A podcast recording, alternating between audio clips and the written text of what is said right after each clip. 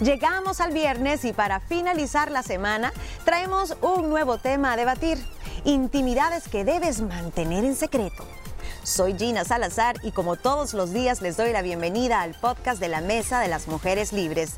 Presta mucha atención que el ser humano está hecho de vivencias, de emociones, de virtudes, malas y buenas experiencias y muchas de ellas deben mantenerse solo impresas en nuestro corazón y no ser del dominio público ni compartirlas.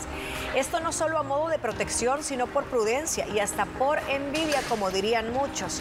¿Qué intimidades debo mantener en secreto y por qué? Por ahí dicen que la envidia pues tiene el sueño ligero, así que hay que hablar esos proyectos muchas veces y esas cosas para nosotras mismas. Niñas, eh, ¿ustedes creen que también esto tiene mucho que ver con el tipo de persona que tan extrovertido seamos, que contás todo de primera mano o eh, con malas experiencias? Ay, Moni, aquí eh, creo que hay gente que es muy extrovertida, por un lado, ¿no? Que no tienen filtro, que lo que piensan lo dicen y no lo filtran, pero también hay gente muy necesitada de atención en algunas ocasiones. Entonces, ¿qué pasa? Ellos sienten que al contar algo que les sucede, bueno o malo, planes, etcétera, les van a prestar atención, ¿no? Quieren eso. Pero yo sí creo que hay temas que es mejor guardarte para ti o para los que están adentro de tu círculo. Ahí sí hay que tener cuidado y vamos a decir cuáles. ¿no? ¿Conoces a más de alguna persona, Ana Pao, que es un libro abierto que no se calla, pero ni lo que come? Sí, Moni, mira, es un tema que nos da para reflexionar eh, mucho. Creo que tiene que ver mucho tu personalidad. Recuerden que las palabras son poder. Uno no se da cuenta a veces lo que sale de nuestra boca y a veces esa, esa emoción por querer compartir alguna buena noticia hace que suceda todo lo contrario. Entonces creo que sí tiene que ver mucho con tu personalidad, Moni. Hay personas mucho más discretas y reservadas y hay otras personas mucho más abiertas. Pero uno tiene que aprender a contar qué quieres que los demás sepan de ti. Y yo creo que también hay ciertas áreas de nuestra vida que sí tal vez estamos hasta la más profunda, hasta la más dolorosa, hasta la más triste, estamos dispuestos a compartirlas, pero, nosotros, pero sabe, hay que saber con quién. Eso es diferente. Hay que saber con quién y para qué lo estás compartiendo. Todos necesitamos desahogarnos muchas veces. Sí. es tu mejor amiga, si es tu confidente, si es tu pareja, está muy bien pero también a veces vale la pena compartir cosas bien íntimas cuando tu intención es ayudar a una persona que está pasando por lo mismo. A veces nos toca desnudarnos de temas eh, de depresiones, de tragedias, de problemas familiares, matrimoniales, etcétera. Si tú tenés la oportunidad de con tu experiencia inspirar a otros o, llevarlos a buscar ayuda, es válido. El problema es cuando tú innecesariamente lo pones en el ojo público, incluso en las redes sociales, y te estás poniendo en bandeja de plata para que la gente opine, te invente, te critique y más. Es cierto, hay temas que están como vetados, de los cuales nunca vas a hablar en público. ¿Cuál, compartamos cuáles serían esos, por ejemplo. ¿Cuáles son los temas que nunca no estoy hablando de que tal vez a tu mejor amiga no se lo contés o que si vamos a un cafecito y tú me digas, mira, Moni, estoy pasando por tal cosa, o que yo les diga, niñas, miren, me siento mal porque tal cosa de salud. Pero qué cosas ustedes en una mesa de una reunión con gente que no es la primera vez que la están viendo, pero que muy poco conocen mutuamente, ustedes nunca hablarían. Del tema de lo que ganan las personas, creo que esa es una falta de respeto y educación. Eh, hablar de personas ajenas, alguien que te confió, algún secreto, eh, no lo debes de hacer por ningún motivo porque ahí va el efecto espejo.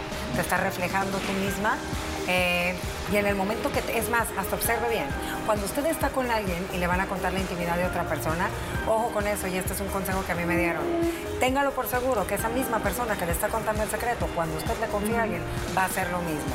Ese sería otro. Y también yo creo que hay planes a futuro que uno no debe de compartir.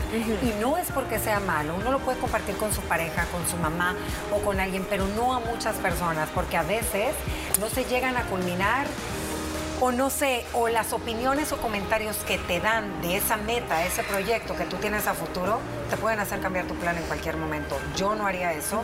¿Qué otra cosa? Obviamente, pues, intimidades con tu pareja y pleitos, creo que eso es a puerta cerrada. Em, Eso, eso sí. Esas son las cosas que yo creo que yo tendría bien guardadas. ¿Y tú, Gina? Aparte de las que ya mencionó Ana Pao, creo que temas de sexualidad específicamente, mejor no hacerlo.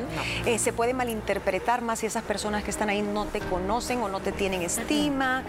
Em, planes de negocio que todavía no has echado a andar, no, porque te pueden robar esa, esa idea, bueno, tantas cosas.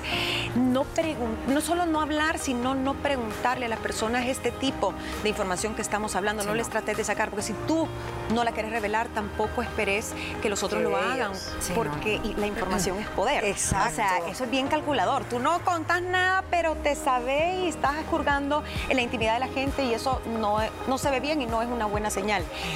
Temas, Moni, tal vez bien controversiales como abusos físico, violencia, eh, aborto. ¿Por qué vas a hablar de eso si conoces un caso cercano o, o una mujer que ha pasado por eso? ¿Por qué compartirlo?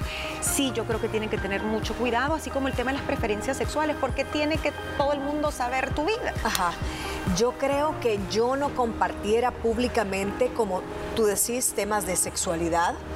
Tampoco compartiría temas financieros. No. me gusta hablar si tengo, si no tengo, si gano, si día de honorem, si el sueldo, eh, ni míos, ni de mi esposo, ni de mis hijos. Tampoco co- ventilaría debilidades de mis hijos y ponerlos al descubierto. Ay, sí, es que mi hijo, vieras que me salió así, así, así. Es que el otro que anda perdido en el camino. O tampoco mm, los logros y éxitos de mis hijos, compartirlos a viva voz, mofándome, tampoco lo haría.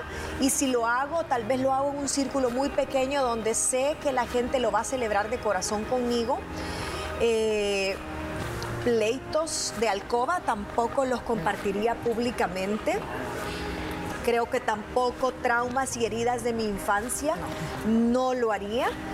O sea, ya llevo cinco. ya, Moni. ¿saben también Sí. cuál es otro bueno? Ajá. El altruismo. Creo que las Eh, personas cuando ayudan no necesitan gritarlo a los siete vientos para que todas las personas lo sepan. Es algo que queda para ti. Eh, otra cosa que yo haría, que no compartiría mis eh, defectos a personas que no conozco. Por ejemplo, yo no sería de que, ay, no, es que como yo siempre llego tarde, no lo haría. Trataría de cuidar lo que sale de mí, obviamente con personas ajenas a mi vida, porque si no siento que me van a etiquetar y no por una vez que yo llegue tarde, siempre voy a ser así, Ajá. ¿sabes? Creo que eso yo cuidaría también. Fíjense que encontré otra que decía pensamientos que solo son nuestros. Entonces, bueno, pero eso es más de lo mismo. Pero a veces pensamos, a veces pensamos cosas drásticas, dramáticas. A veces tenemos exabruptos solo en nuestro cerebro de cosas mezquinas, de sentimientos hasta de envidia, que estamos llenos de muchas debilidades como ser humano dentro de lo imperfectos que somos. Y yo eso no lo andaría diciendo, ay, vieras que ahora iba en el carro y estaba pensando, yo, tonta, ¿cuál era tal cosa? Eso me queda a mí. Siempre hay una vocecita interna que te dice, no, eso no es bueno, y después te arrepentís y te pones en paz con Dios. Pero tampoco eso lo contara. No, No. ni de pronto fantasías. No, si hombre. usted tuvo un su sueño ahí, que lo puede meter Con en problemas, mejor que éselo. Quédeselo usted, para usted, para su pero no lo ande Es- contando.